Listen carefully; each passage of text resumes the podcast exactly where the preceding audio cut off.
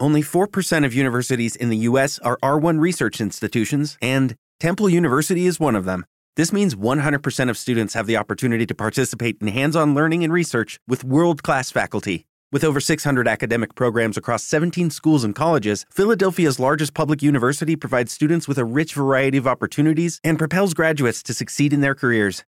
Temple University. Schedule a campus tour today at admissions.temple.edu/visit. Transmitiendo desde la Ciudad de México. Purus Radio. Una estación para compartir.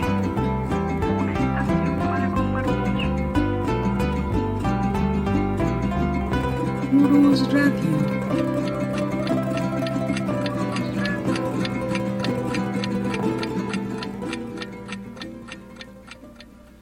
Hola, hola, ¿qué tal? ¿Cómo están? Muy buenas noches, amigos de Urus Radio. Ay, me espanté, me espanté. Estaba haciendo algunas cosas, pero bueno, aquí estamos, aquí estamos amigos con ustedes como todos los lunes. Hoy estamos a 14 de febrero de 2022 y pues estamos en su programa de la verdadera historia de México. Profesor, está también aquí con nosotros, el profesor Francisco Mendoza. ¿Cómo está, profesor? Licenciada, buenas noches. Amigos, buenas noches. Pues con el gusto, mucho gusto de estar de nuevo aquí. Hoy que tenemos varias noticias para nuestros amigos. Y pues, qué, alegría. Sí, profesor, así es. Varias noticias que, bueno, ya les habíamos comentado que vamos a andar por allá por Chihuahua. Y pues sí, la próxima semana eh, transmitiremos precisamente desde allá. Y bueno, este, estaremos también en la Benemérita y Centenaria Escuela Normal del Estado de Chihuahua, profesor Luis Urias Valderrain. Y pues bueno, este profesor, también, también otra cosa que se me pasaba. Felicidades por su cumpleaños, que fue el 12. Licenciada, muchas gracias. Sí, antes estuvimos de plácemes, eh, un cumpleaños, pero de veras me da más gusto cuando cumplimos años aquí en Nuros Radio, que vamos a cumplir 10 años este año, en Sí, diciembre. profesor. Entonces me da mucho gusto y sí, bueno, estuvimos de cumpleañeros. Algo grande tenemos que hacer, algo grande tenemos que hacer Así para es. este festejo de 10 años. Y pues bueno, también feliz día, profesor. Feliz día del amor y la amistad. Igual un abrazo para todos nuestros amigos, para todas nuestras amigas que pues nos muestran día con día esa amistad, sí, incondicional, ese afecto, ese cariño. Y también recordamos a Vicente Guerrero, profesor, Así es. y a Tangaxuan. Así es, eh, Vicente Guerrero que muere ahorcado, ahorcado fusilado y Tangaxón ahorcado En la hoguera. en la hoguera, perdón. Bueno, hoguera. también yo creo que... De hecho, eh, este hombre lo, lo arrastran con el caballo, lo lazan y lo arrastran con el caballo y posteriormente lo, lo queman. Sí, Nuño de Guzmán. Pero bueno, exactamente. Pues bueno, pues bueno. Ahora sí, ahora sí, vamos a continuar con esta serie, pero antes eh, hay otras noticias, ¿verdad? Sí, queremos hacerles una invitación, amigos. Vamos a estar en la Benemérita y Centenaria Escuela Normal del Estado de Chihuahua el próximo lunes y el próximo martes de mañana en 8. Vamos a estar en... De hecho, la transmisión del programa de Urus Radio va a ser desde Chihuahua, desde la Escuela eh, Normal del Estado de Chihuahua. Ahí vamos a transmitir lunes a las 10 de la noche. Y el martes vamos a dar una conferencia en la mañana y en la tarde vamos a dar un curso sobre cómo difundir la historia por medios electrónicos. Eh, nos hace un honor realmente la, la, la Escuela Normal del Estado de Chihuahua al invitarnos. Entonces, pues por allá vamos a estar. Entonces queremos invitarlos, amigos, amigas, queremos invitarlos así como lo hicimos en Guadalajara, que tuvimos una plática banquetera así totalmente, que fue eh, hermosa esa plática, y lo mismo pasó en, Orizaba, Veracruz. Bueno, queremos invitarlos a, a, a quien pueda asistir eh, el, el, de mañana en ocho, el martes, a las nueve de la noche nos veríamos. Y fíjense que, que, cómo Qué forma de hacer una cita. Exacto, qué forma de hacer una cita. Nos veríamos en la Plaza de Armas de ahí de Chihuahua, frente a la catedral, hay un kiosco. Entonces ahí nos podemos ver en el kiosco a las 9 de la noche de mañana en 8, ahí en Chihuahua.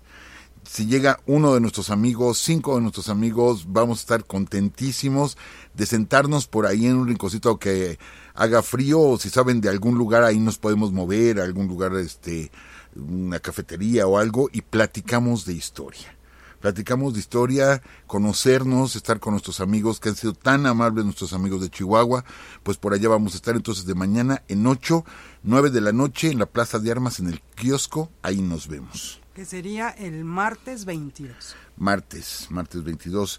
Y al mismo tiempo hacerles una invitación para el próximo miércoles.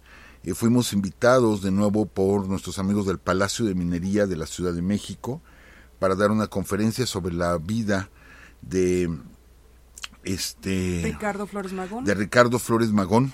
Vamos a estar platicando de él. La, la se va a transmitir en vivo el próximo miércoles a las 7.30 de la tarde. Ustedes entren a Facebook, a la página de Palacio de Minería o de Urus Radio. Cualquiera de las dos páginas se van a entrelazar. ¿sí?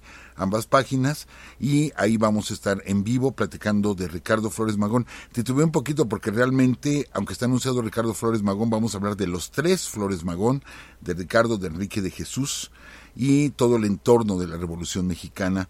Entonces vamos a, van a ser tres conferencias. La primera va a ser pasado mañana a las 7.30 de la tarde, gratuitamente.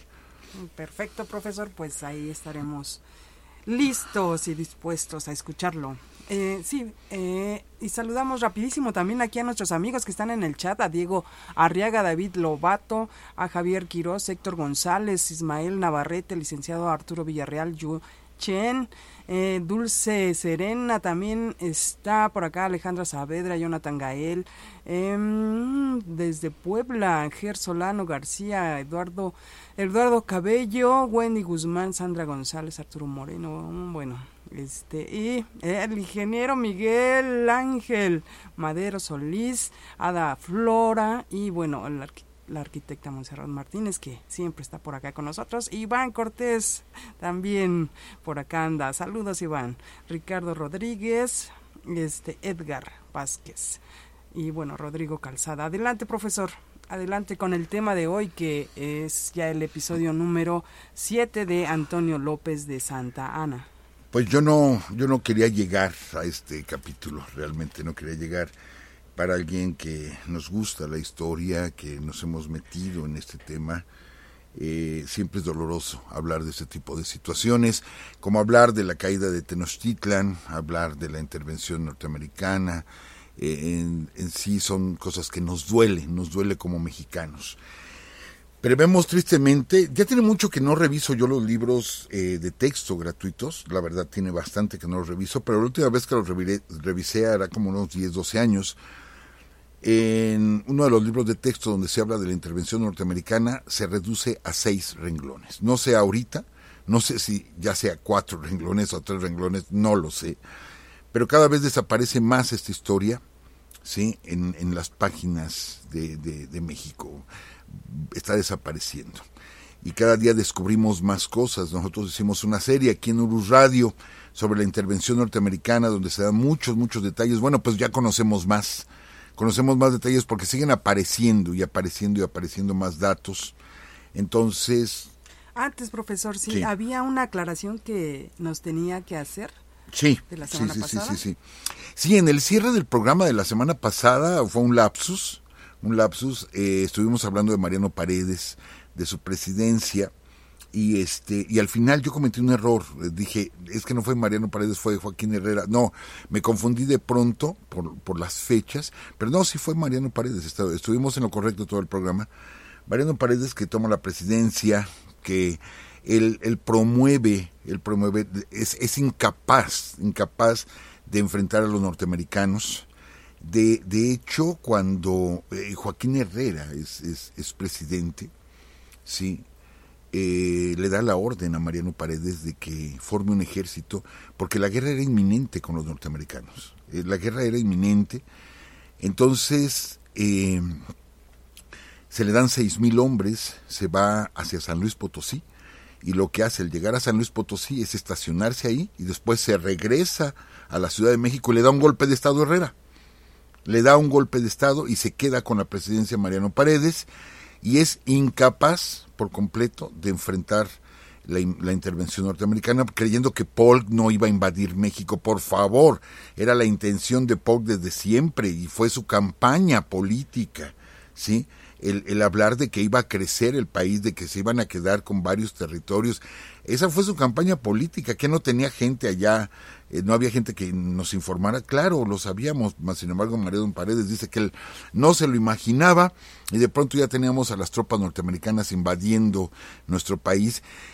Que bueno, no olvidemos eso, el pretexto fue Texas, el pretexto fue Texas, ¿sí? Los tejanos dijeron, nos vamos a incorporar a los Estados Unidos porque si no nos van a invadir los ingleses y quien mejor nos puede defender son los norteamericanos y se anexan a los Estados Unidos y los Estados Unidos los aceptan y México había dicho, si ustedes se aceptan a los tejanos entramos en guerra. ¿Sí? Y como tal, se, de, se comienza este ambiente de, de, de guerra y este Mariano Paredes no puede hacer nada y lo que él propone sí es que se le entregue el país entero sí a una potencia extranjera sobre todo a España y que venga uno de los Borbones Enrique de Borbón que venga uno de los Borbones a gobernarnos y regresar todo el país y convertirlo de nuevo en un virreinato. Eso es lo que está proponiendo Mariano Paredes. Entonces amigos no o sea no puede ser no puede ser, es un personaje que pasó como desapercibido, pero pues la guerra, los conflictos comienzan directamente con él, con el general Mariano Paredes, que después se exilia, sí, sale huyendo del país porque lo, derrocan, sí, lo derrocan y este, entonces eh, sale del país y regresa en el 48 y entonces sí se opone, dice, no, yo no estoy de acuerdo con el Tratado de Guadalupe Hidalgo y se levanta en armas, junto con Doménico Jarauta y Manuel Doblado, y son derrotados en Guanajuato. Luego ahí lo meten en un convento, ¿sí? Ahí muere en la pobreza en un convento, poco tiempo después. Pero sí, él, él tenía que haber enfrentado como presidente de la República. Si ya tomó el poder, si le da un golpe de Estado a Herrera y toma el poder, pues tenía el compromiso.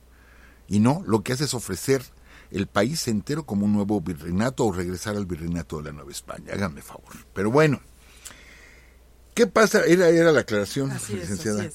Les decía yo, es una página dolorosa, eh, es, es, difícil en, en, en, ahorita en 50 minutos poder explicar lo que, lo que explicamos en, en, Varios. en muchísimos programas que hicimos de la serie México-Estados Unidos, donde está narrado con más detalle todo esto. Pero ahorita nuestro personaje, que vamos siguiendo es a Santana. Santana regresa después de que el mismo Polk reconoce que le vio la cara. Santana le vio la cara a Polk y le dice, sí, sí, sí, mira, yo te los convenzo a todos, no te preocupes, tú solamente déjame el paso libre a Veracruz y yo llego y te los convenzo a todos. Y efectivamente, regresa a Veracruz, pero lo que hace Santana es inmediatamente toca tierra sí, y viene a la capital viene a la capital a organizar, le entregan el, el, poder este, y a organizar inmediatamente la defensa de México. Mientras, allá en el norte, sí, ya había comenzado, ya había comenzado la guerra. Pero ¿cómo encuentra al país? ¿Cómo lo encuentra Santana? Pues resulta que en enero del 46, la, la guerra está allí en mayo, ¿sí? La guerra donde comienza todo es en mayo, este, del, del 46, de hecho el 13 de mayo, eh, nos declara la guerra a los Estados Unidos y México contesta el 23 de mayo, 10 días después, también haciendo una declaración de guerra contra los Estados Unidos y comienzan las batallas. Pero, fíjense bien, ¿sí? El 13 de mayo nos declaran la guerra. El 23 de mayo nosotros contestamos. Pero el 8 y 9 de mayo ya había habido batallas sin declaración de guerra, ya había habido batallas en Resaca, sí, y en Palo Alto, ya había sido derrotado el ejército mexicano y se repliegan hacia Monterrey. Entonces ya tenemos al ejército norteamericano invadiendo el país. Se invade al mismo tiempo, sí, Santa Fe en Nuevo México. Desembarcan varios este norteamericanos en las costas de California y declaran la independencia de California sin estar todavía en guerra, declaran la independencia de California y que se van a integrar a los Estados Unidos. Que es más, le dicen, ¿cuál guerra? a la gente allá en California estaban tan lejos que no se enteraban de lo que estaba pasando y de pronto llegaron los norteamericanos, estamos en guerra. ¿Cuál guerra? No hay guerra. Entonces el plan estaba perfectamente trazado, comienzan los movimientos de la, de la Marina norteamericana para eh, apropiarse de nuestros puertos, sobre todo los puertos del Atlántico. Este, pero para ese tiempo también comienza un movimiento independentista en Tabasco y otro movimiento independentista en Yucatán. Entonces México se está desbaratando. El, el temor de Yucatán, o lo que se tenía, era que pasara lo mismo con Texas. Que no olvidemos, ¿sí? que la gente que promueve la independencia de Yucatán se ofrece durante la intervención norteamericana ¿sí? a formar parte de los Estados Unidos. O sea, ese grupo de yucatecos, los hacendados yucatecos, ¿sí? los que todavía no eran enequeneros, todavía no era el auge del enequén, pero eran los hacendados, los que tenían prácticamente esclavizados a los mayas. Este, y, y, se inicia eh, la rebelión de los mayas en el 47 bueno, estamos en plena intervención y los hacendados lo que le piden a Polk es que los adopte como un estado más de los Estados Unidos. Ese era el movimiento independentista. O sea, perder otra parte, toda la península. Yucatán era toda la península. Ahorita, bueno, se divide con Quintana Roo y Campeche, pero era toda la península. Era lo que proponía este grupo de yucatecos, los hacendados, los ricos. ¿sí? Bueno, así se encuentra Santana al país, completamente dividido. ¿Qué es lo que hace Mariano Paredes? ¿Sí? ¿Qué es lo que hace Mariano Paredes cuando regresa? Le da la orden, les digo, Herrera, le da la orden, le forma un ejército, se basa en los Potosí, se regresa, da un golpe de Estado, exigiendo el respeto de los fueros, ¿sí? de los fueros eclesiásticos, militares y exigiendo que nos convirtiéramos en una monarquía, les digo, gobernados por España. Otra vez, amigos, otra vez, el fuero eclesiástico y el fuero militar. Ajá. No nos podíamos quitar de encima esa, ay, ¿cómo podemos decir? Esa plaga, esa peste en México, de los eclesiásticos, o sea, el clero, ¿sí? Y de los militares que en ese tiempo, y hay que hacer notar varios detalles, en ese tiempo todos los militares de alto rango en México todavía eran los que habían ¿sí? jurado el plan de Iguala. Mariano Paredes, José Joaquín Herrera, Antonio López de Santana, eh, Gabriel Valencia, todos, todos fueron del movimiento iturbidista. O sea, eran novohispanos. No olvidemos que el primer presidente de México, nacido en el México independiente, ¿sí? fue Miramón, muy joven él, fue presidente de México, teníamos dos presidentes en ese momento, Juárez y Miramón, aunque Juárez todavía nació en el virreinato. Pero bueno, eh, fue esa generación, la generación que estuvo durante la independencia, fue la que luchó en el 46-48. A diferencia de la intervención francesa, donde ya fueron jóvenes, o sea, ya no había generales este, de aquel tiempo, excepto Juan Álvarez, que, que peleó con Morelos, ya no había de esos generales, pero en la intervención norteamericana todos eran generales de la época de la independencia. En ese tiempo Estados Unidos era un país con más de 20 millones de habitantes y seguía creciendo. México tenía 7 millones de habitantes y se buscaba poblar los territorios del norte. Los territorios estaban prácticamente abandonados. Sí, en todo California habría cuando mucho de 3 a 5 mil personas en todo California. Entonces, estaba eh, esas zonas abandonadas. Arizona había como mil personas únicamente, en lo que ahora es el, estado de Arizona. No había gente. Mientras los Estados Unidos habían abierto sus fronteras a todos los inmigrantes que llegaran de cualquier país, ¿sí? Llegaban y les daban tierras, ¿sí? juraban lealtad al, gobierno norteamericano y les daban tierras y les daban apoyo y salían de Europa y estaban llegando. En México se intenta hacer eso, pero ¿quién creen que se opone? Ya lo habíamos dicho, el clero se opone. Y el clero es el que dice, no puede entrar aquí nadie que no sea católico. tienen que ser católicos porque allá es un nido de protestantes, es un nido de demonios y de diablos, y aquí solamente católicos pueden entrar al país. Y los gobiernos aceptaron. Entonces no teníamos inmigración prácticamente, no teníamos inmigración. Entonces ellos ya eran este, más de 20 millones, con un territorio una tercera parte del nuestro, y nosotros éramos 7 millones. Y veníamos de una guerra de independencia de 11 años, y que después de esa guerra de independencia tuvimos problema tras problema entre los dos grupos principales en México, los liberales y los conservadores, y otro pequeño grupo de moderados, y no parábamos de tener golpes de Estado, de tener revueltas, de tener problemas. Es más, nuestro armamento, nuestro armamento era del tiempo de la independencia. Compró algunos rifles Guadalupe Victoria, algo así como 15 mil rifles cuando fue presidente, y eran los que tenía el ejército pero el pueblo, el pueblo lo que tenía eran los viejos rifles, rifles napoleónicos, ¿sí? Quizá en 1810 pues eran no tan nuevos, pero pues todavía muy utilizables, pero ya para 1846 eran reliquias, reliquias verdaderamente eran los rifles mexicanos.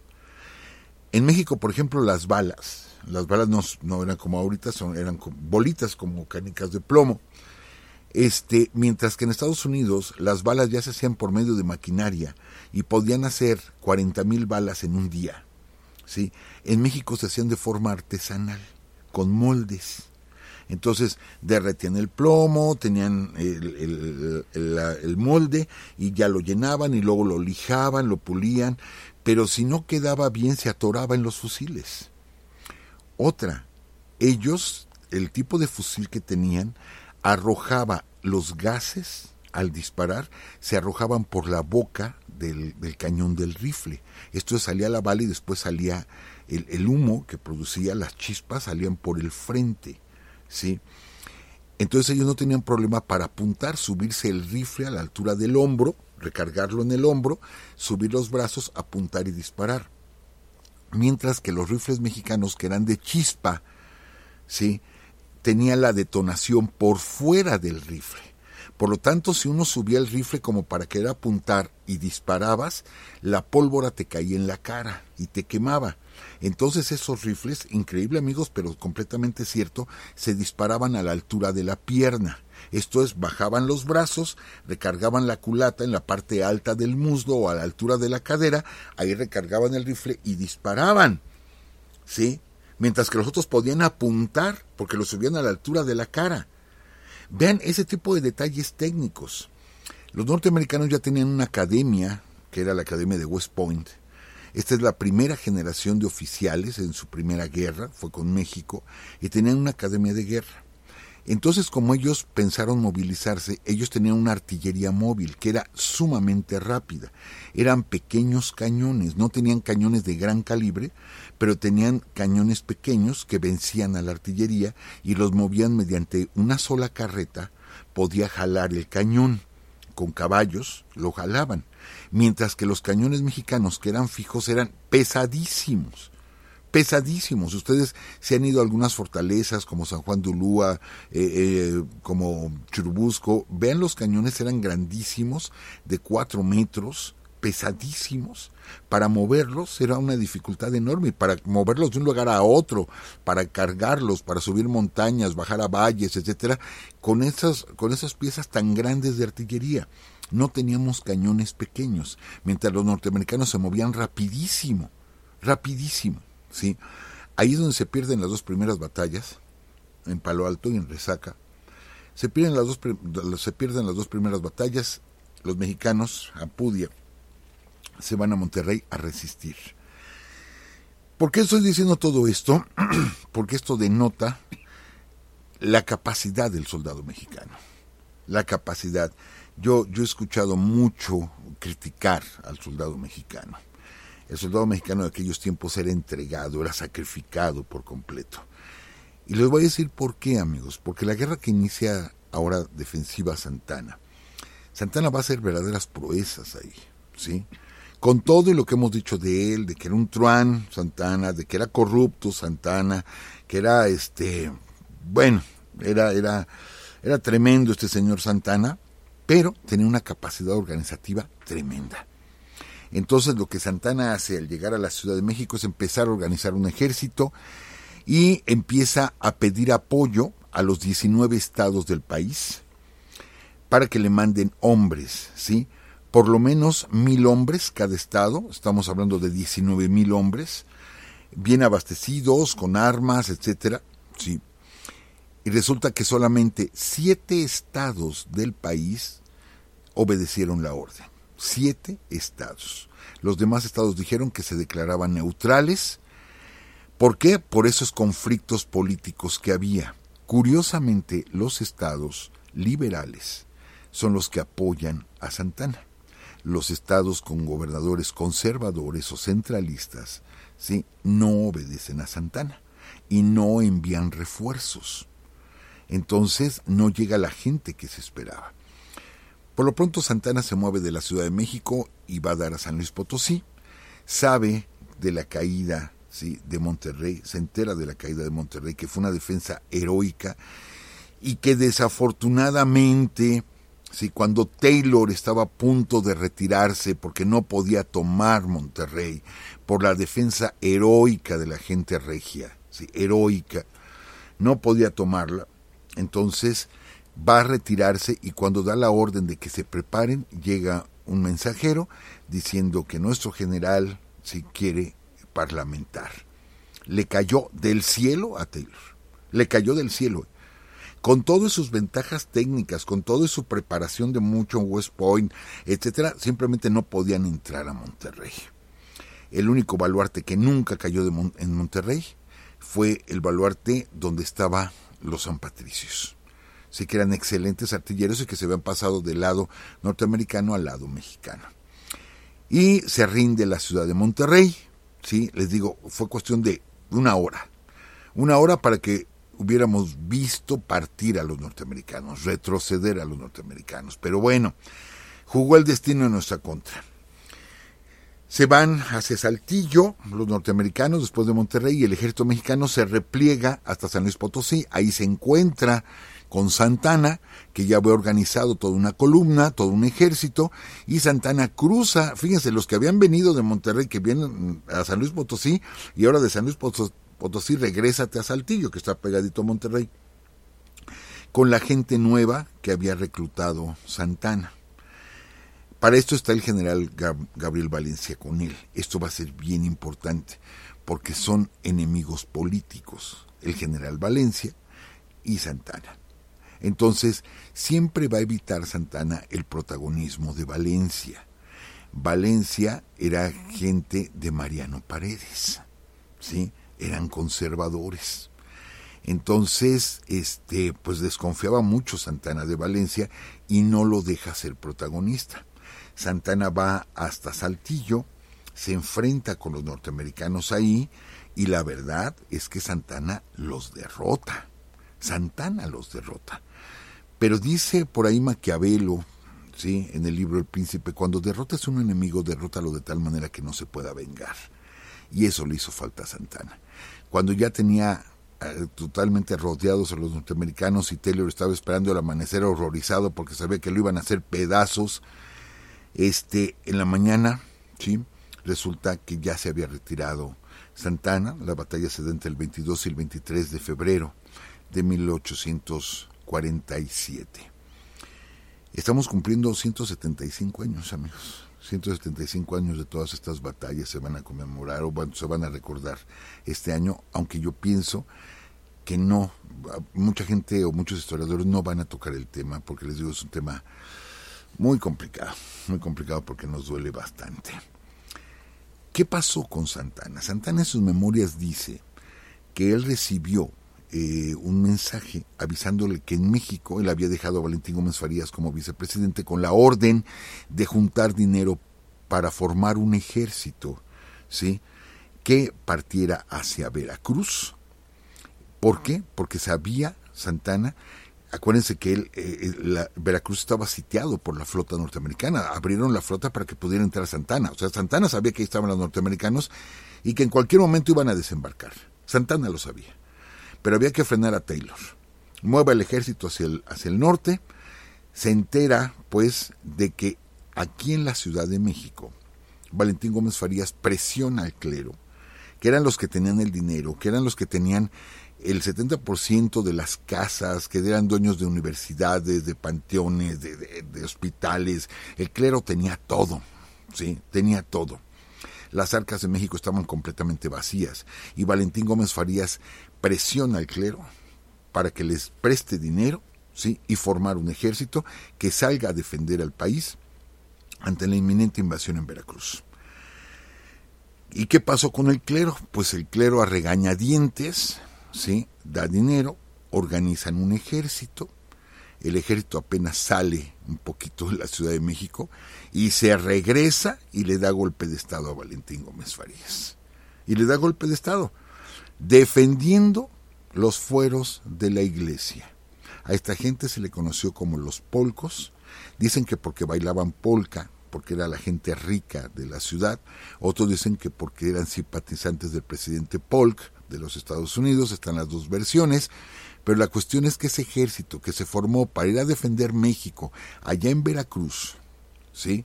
Lo único que hizo fue tomar el poder para defender al clero. Y esto, amigos, no lo estoy diciendo nada más porque sí, lo podemos eh, constatar en todos los documentos de la época, Bustamante, o sea, todos, todos, todos lo mencionan. La rebelión de los polcos fue una rebelión religiosa. El centro de esa rebelión fue en la profesa, ¿sí? protegiendo los templos. ¿Por qué? Porque se había ofendido a la iglesia al exigirles dinero. ¿Qué hace Santana?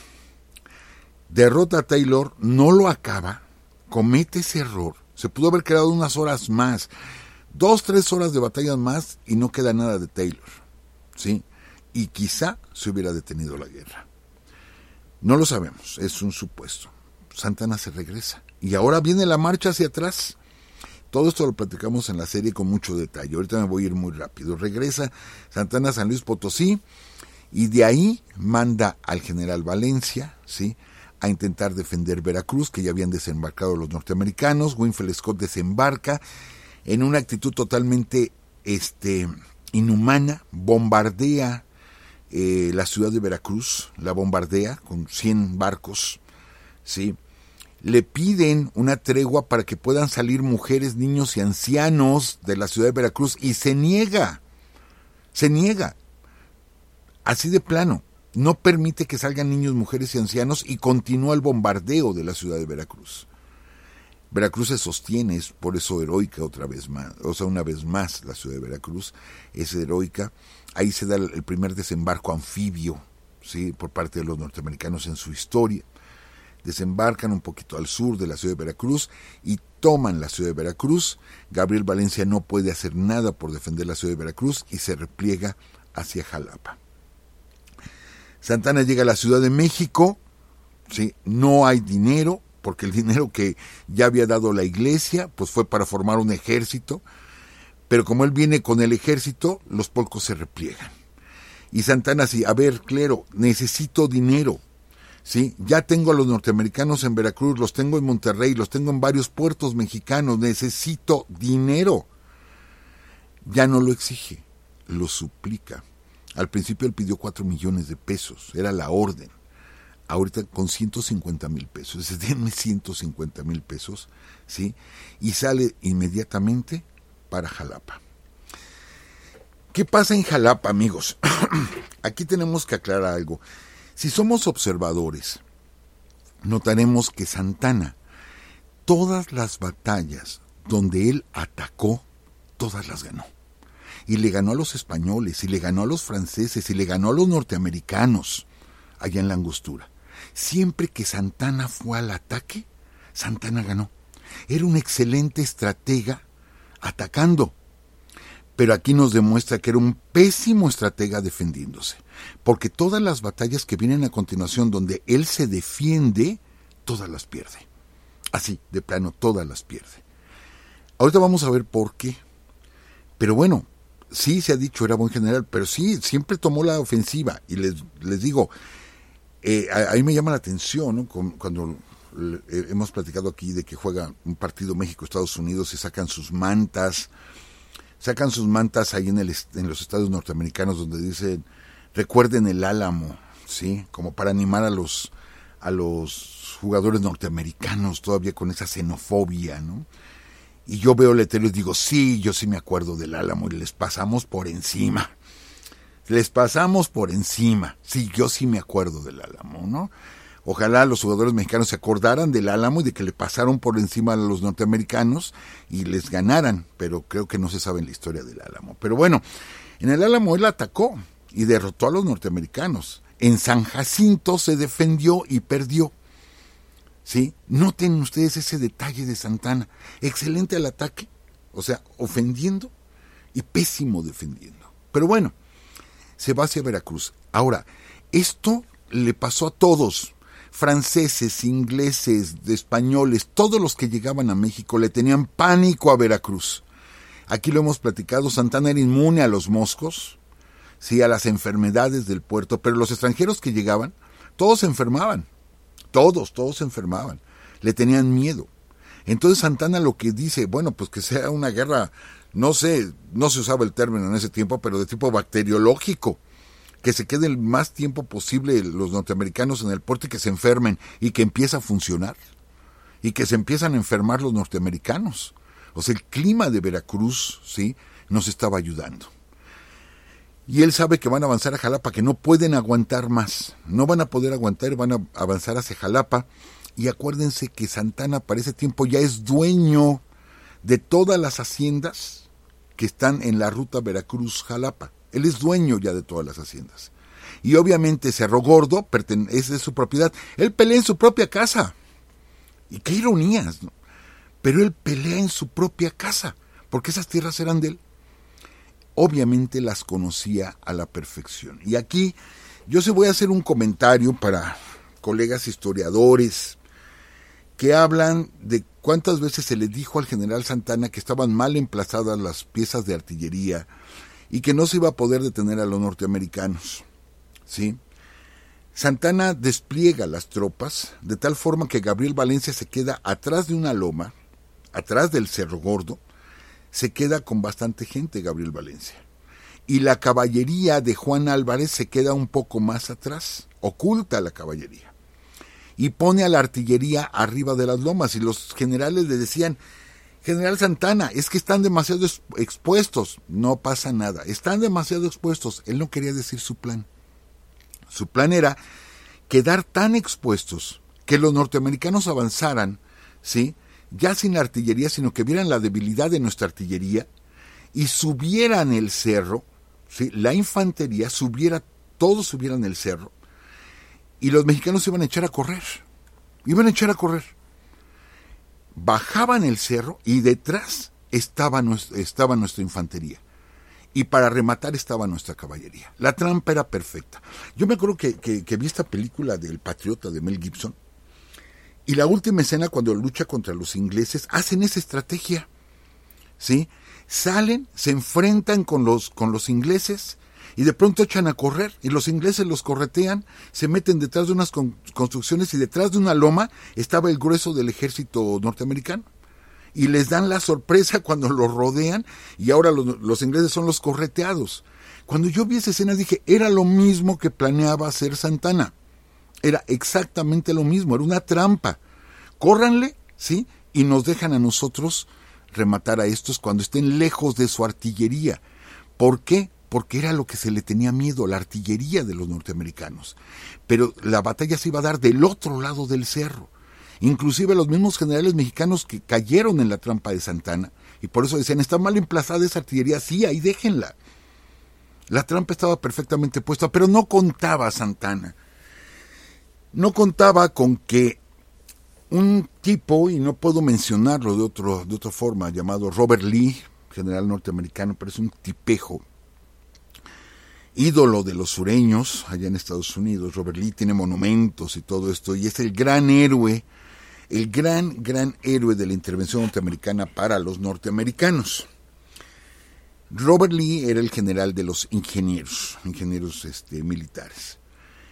Entonces, Robert Lee, y esto lo digo con todo conocimiento de causa, ¿sí?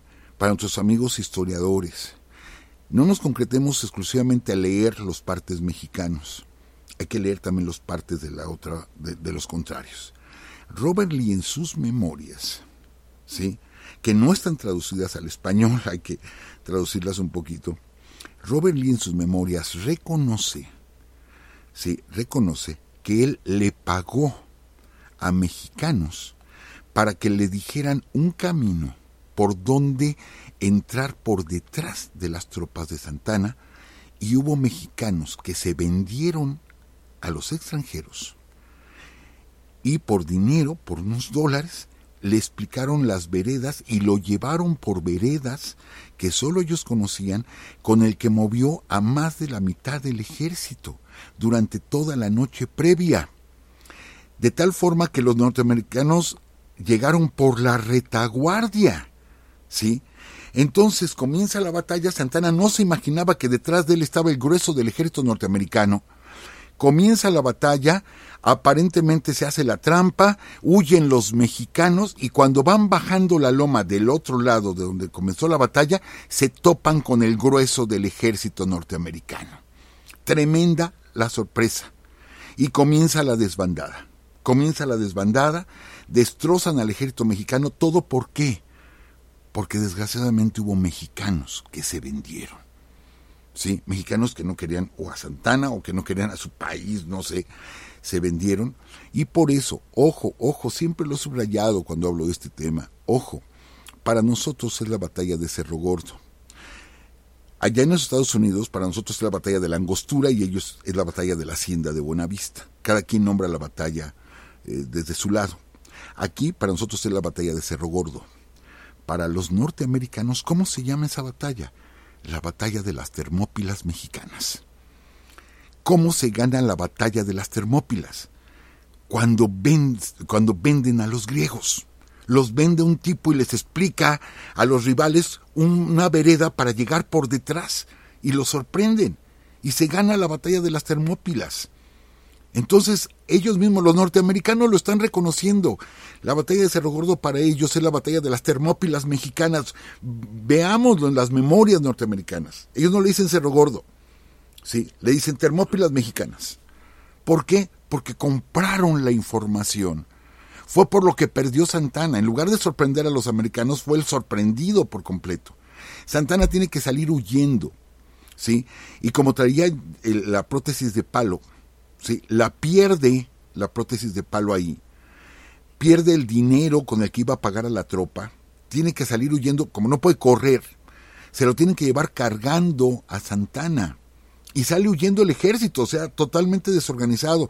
Nuestra caballería no, no entró en, en, en, combate. La gente de Valencia es derrotada, totalmente sorprendida, ¿sí? o sea, nuestra infantería, que eran los soldados con más experiencia. Fíjense a quienes tenía arriba Santana, los más inexpertos, para que echaran a correr. Y lo más granado de nuestro ejército, que venían de allá del norte, que, que, habían hecho caminatas, que, que, bueno, los más experimentados eran los que tenían Valencia. Y los hacen pedazos. Los hacen pedazos con la sorpresa. Se pierde terriblemente en Cerro Gordo. Santana tiene que cruzar entre, entre ríos, entre cerros, barrancas, cargado por sus hombres porque no puede caminar, porque pierde la prótesis. Prótesis con la que los norteamericanos se pusieron a jugar béisbol. Esto es, esto es humor negro, amigos. Es humor negro, si ustedes quieren, y a lo mejor habrá alguien que no le guste lo que voy a decir ahorita. Pero el primer partido de béisbol que se jugó en México fue usando como bat la, pierna de palo de Santana, porque se pusieron a jugar con la pierna de palo. Fue el primer partido de, béisbol en México. Sí. Fue terrible esto. Fue terrible. Santana regresa a la Ciudad de México sin un ejército. Quedan unos pocos miles. Sí. Eh, quedan a cargo de Valencia.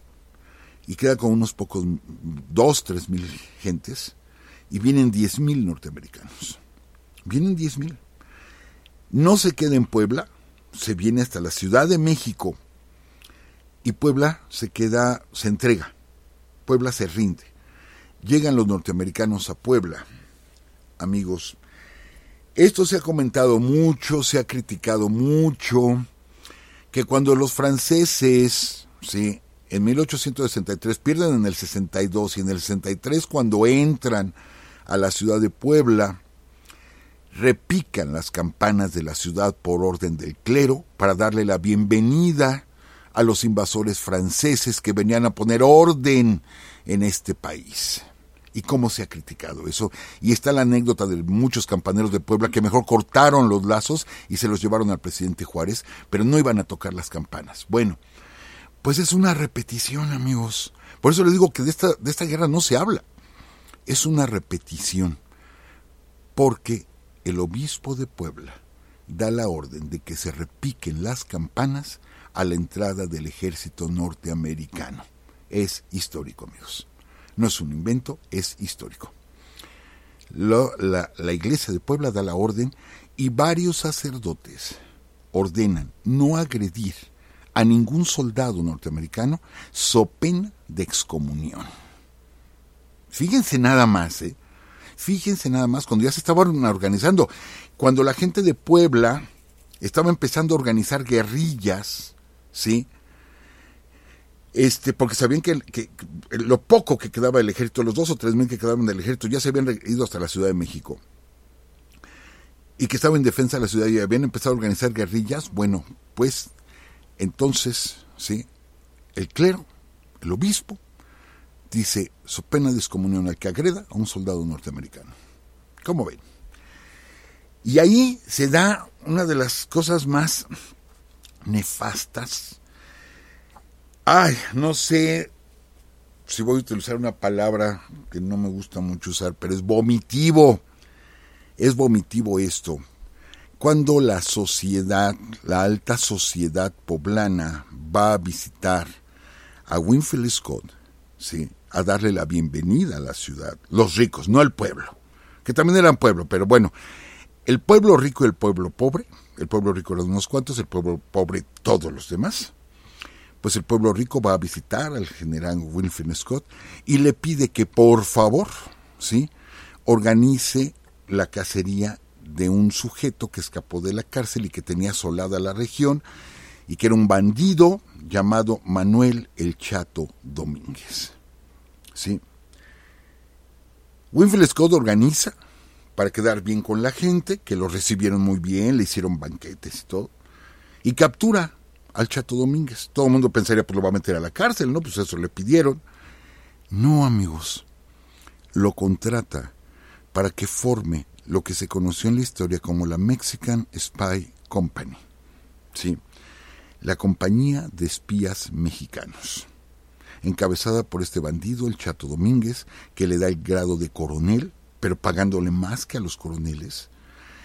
Y él dice, quiero a mi gente, y empiezan a sacar de las cárceles a la banda del Chato Domínguez, y ellos se convierten en los que van a enfrentarse a los guerrilleros mexicanos que asolaban a los norteamericanos porque seguían llegando alimentos y armas y todo a Veracruz y de ahí la movían a Jalapa y de Jalapa a Puebla. Entonces los mexicanos empiezan a organizar guerrillas, entre ellos el padre Jarauta empieza a organizar guerrillas y empieza a pegarle a los norteamericanos que no les llegue nada. Pero el Chato Domínguez, sí, se encarga de derrotar a muchas de estas guerrillas, de delatar a muchos ciudadanos poblanos que se estaban organizando para la resistencia. Si hay un traidor, si hay un traidor, si hay un, no sé cómo decirlo, ¿sí? Es el Chato Domínguez. Después va a volver a aparecer y van a ver lo que va a pasar. Entonces llega Santana a la Ciudad de México tenemos a los norteamericanos entrando a Puebla. Y Santana, fíjense, se toma, se toma este. Eh, se toma la ciudad de Puebla, llega Santana y empieza a organizar un ejército de dónde? De la nada. No había ejército, no había militares, pero sabían que venían los norteamericanos. ¿sí? hay diferentes fuentes. Unas fuentes hablan de que organizó un ejército de 25 mil hombres. Otros, otras fuentes dicen que fueron 35 mil hombres. Amigos, la Ciudad de México se empezó a preparar. Empezaron a sacar uniformes de la época de, de, la independencia, de la época del plan de igualdad, de la época del imperio, que ya era gente grande de edad, pues sacaba sus viejos uniformes del closet, descolgaban esas viejas carabinas de chispa, sí, que tenían colgadas en las paredes como trofeos, las descolgaban. Era una revoltura de uniformes, de armas, de espadas, de... Pero la gente estaba enardecida decían, vamos a defender la Ciudad de México contra los invasores. Y forma un ejército de entre 25 mil y 35 mil gentes. Hubo hechos verdaderamente heroicos. Aquí tenemos una colonia en la Ciudad de México que se llama la Colonia de los Doctores. La gran mayoría de los nombres de las calles, bueno, son doctores muy afamados en México, la gran mayoría de esos doctores pelearon en la intervención norteamericana. Sí, sabían que venían sobre la Ciudad de México estudiantes, maestros, campesinos, talabarteros, eh, obreros, todos se armaban como podían, con, con machetes, con, con viejas carabinas, con viejas pistolas, como podían se armaban y se forma una milicia, una guardia nacional para defendernos. ¿Y esto quién lo hace, amigo? Santana. Santana. Tiene una capacidad el hombre había veces que no se bajaba del caballo en todo el día. Yo no sé en qué momento hacía sus necesidades biológicas, pero las crónicas decían, no se baja del caballo. Y anda de un lado y va a un cuartel y va al otro, y, pero siempre arriba del caballo, o sea, no se apeaba, sino desde ahí daba instrucciones y a ver, organicen esto y pongan una trinchera aquí y empieza a organizar todo, días enteros organizando a la ciudad. Era una ciudad de 300 mil habitantes, la Ciudad de México si él formó, si él formó un ejército de 35 mil, y si había 150 mil mujeres, 150 mil hombres, quiere decir que poco más, o, por lo menos uno de cada cinco hombres, quitemos a un niño y quitemos a un anciano, uno de cada tres hombres, por lo menos, de la Ciudad de México, de ese tamaño, ¿sí? Estaba armado, preparado para defender la ciudad. ¿Y siguiendo a quién? A Santana siguiendo a Santana. Sí. Se prepara todo. La Ciudad de México tiene ocho entradas. La entrada que viene de Puebla entra por un, cerro. Los amigos que conocen la calzada Ignacio Zaragoza. Eh, es una calzada recta que parte casi del centro de la ciudad y que nos lleva directamente a la salida de la autopista Puebla. Agarrar la Zaragoza es agarrar hacia Puebla. Y hay un cerro del lado derecho yendo de, México a Puebla que se llama el Peñón Viejo. No es el Peñón de los Baños que está en el aeropuerto, es el Peñón Viejo. Ahí desembocaba y ahí estaba la garita, ¿sí? Este, y ahí sale el ejército mexicano a esperar a los norteamericanos. Santana manda a Juan Álvarez, a Texcoco, a Gabriel Valencia, a la hacienda de Guadalupe. Dice, a ver Valencia, tú avísame cuando vengan. ¿Sí? Nosotros los vamos a resistir en el Peñón Viejo. Ahí los vamos a resistir a los americanos. Yo voy con la Guardia Nacional. ¿Quién era la Guardia Nacional? El pueblo. Les digo, los carpinteros, albañiles, talabarteros, estudiantes, maestros, médicos. Esa era la Guardia Nacional. Voy a resistir porque no es gente que sepa pelear. Y ustedes, Juan Álvarez, tú tienes cinco mil jinetes, ¿sí? Y tú Valencia tienes 3.000 hombres, que es lo que nos queda de ejército profesional, por así decirlo, les vas a llegar por la retaguardia, los vamos a encerrar, no van a poder pasar por el Peñón Viejo. Ahí los detenemos y de pronto ustedes llegan con todo y los destrozan. Sí, misteriosamente, Valencia se retira de la hacienda de Guadalupe y Juan Álvarez se retira de Texcoco cuando ver venir a los norteamericanos desobedeciendo las órdenes de Santana. Santana se molesta muchísimo, dice, me están dejando solo. Solo tengo miles de gentes aquí, pero no saben pelear. ¿Sí? Nada más tengo trincheras, o sea, van a aguantar en las trincheras. Y cuando están esperando, o sea, aquí empezamos a ver el pleito entre los generales, por no permitir que alguien sea el protagonista. Y sabemos que Santana era protagonista. Santana le, le, arrebata el triunfo a Manuel Mier Terán, ahí en, ahí en, en, contra Barradas, le arrebata el triunfo a Manuel Militerán. Y este y Santana le gusta ser protagonista. Entonces, Juan Álvarez es alguien muy respetado y trae cinco mil jinetes, lanceros sobre todo, que lo hemos dicho muchas veces, cómo le tenían miedo los norteamericanos a los jinetes mexicanos, pero pánico. Fueron los jinetes los que arrasaron a los norteamericanos en la angostura. ¿Sí? Y lo que queda de la infantería, soldados ya, ya con experiencia, los trae Valencia. Y se ve que no lo van a apoyar, que van a dejar solo a Santana. Y de pronto cambia todo el panorama. Cambia todo el panorama y en lugar de Winfield Scott aventar sus 10.000 hombres contra, contra San Juan, contra el, perdón, contra el Peñón Viejo, da la vuelta y se va hacia el sur de la Ciudad de México. Se va hacia el sur. Y Santana sigue, espérame, ¿por el sur? ¿No puedes pasar por el sur? Hay pantanos, este, e, y está el Pedregal, la lava volcánica. No, ¿Cómo vas a pasar con los cañones, con caballos? Por ahí no puedes pasar. Sí, fue la sorpresa que dio Winfield Scott. No enfrentar. O sea, igual Winfield Scott se dio cuenta de la trampa y de que le iban a cortar el camino de regreso a Puebla. Y dice, me voy por el sur. Pero por el sur había barreras, barreras geográficas infranqueables. Solamente la gente que había pasado alguna vez por este camino podía conocer veredas y las conocieron. Licenciada, se me fue el tiempo, se me fue totalmente el tiempo. Solamente será con esto, será con esto, viene la batalla quizá más, una de las batallas más sangrientas, que fue la batalla de Padierna, en el sur de la Ciudad de México, por ahí por San Ángel. Y viene otra traición, otra traición, y otra vez Robert Lee, es el que queda como el grande, y el mismo Robert Lee en sus memorias dice que los poblanos que habían contratado, esto es la Mexican Spy Company, son los que le dicen por dónde pasar. Nos vendieron. Así, literal, nos vendieron. Pero bueno, ahí se va a dar un suceso que vamos a platicar la próxima semana cuando ya hablemos directamente de las batallas en la ciudad de México. Y esto, bueno, pues lo platicaremos desde allá, desde Chihuahua, licenciada.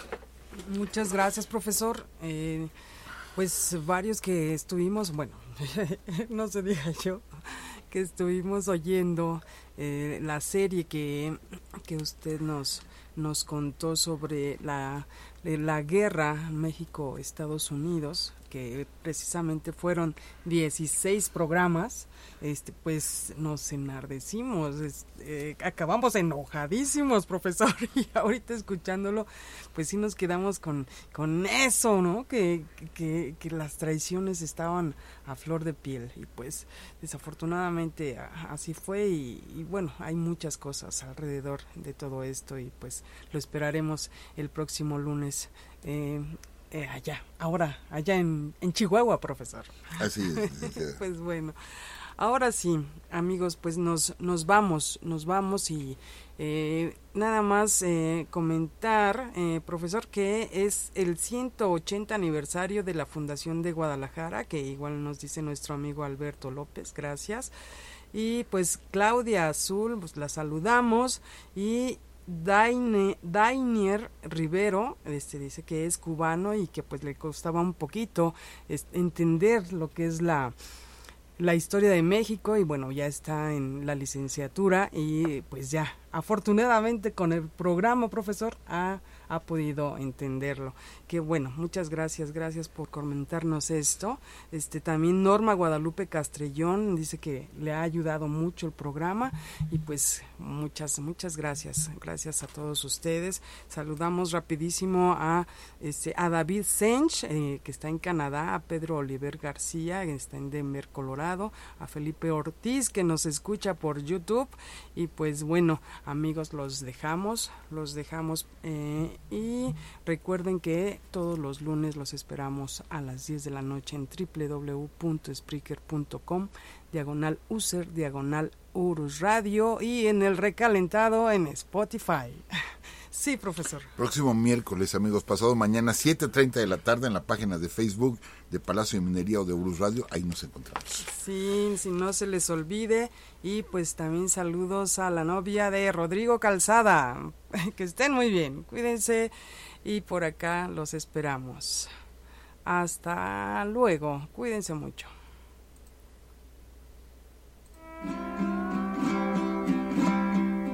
Esta fue una transmisión más de Urus Radio.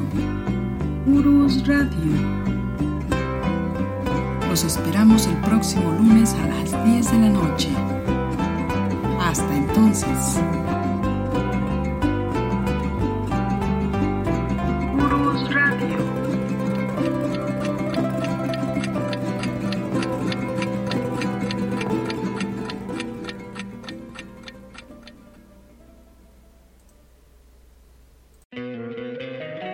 Encantaría tener 100 dólares extra en tu bolsillo? Haz que un experto bilingüe de TurboTax declare tus impuestos para el 31 de marzo y obtén 100 dólares de vuelta al instante. Porque no importa cuáles hayan sido tus logros del año pasado, TurboTax hace que cuenten. Obtén 100 dólares de vuelta y tus impuestos con 100% de precisión, solo con Intuit TurboTax. Debes declarar para el 31 de marzo. Crédito solo aplicable al costo de la presentación federal con TurboTax Full Service. Oferta sujeta a cambios o cancelación en cualquier momento.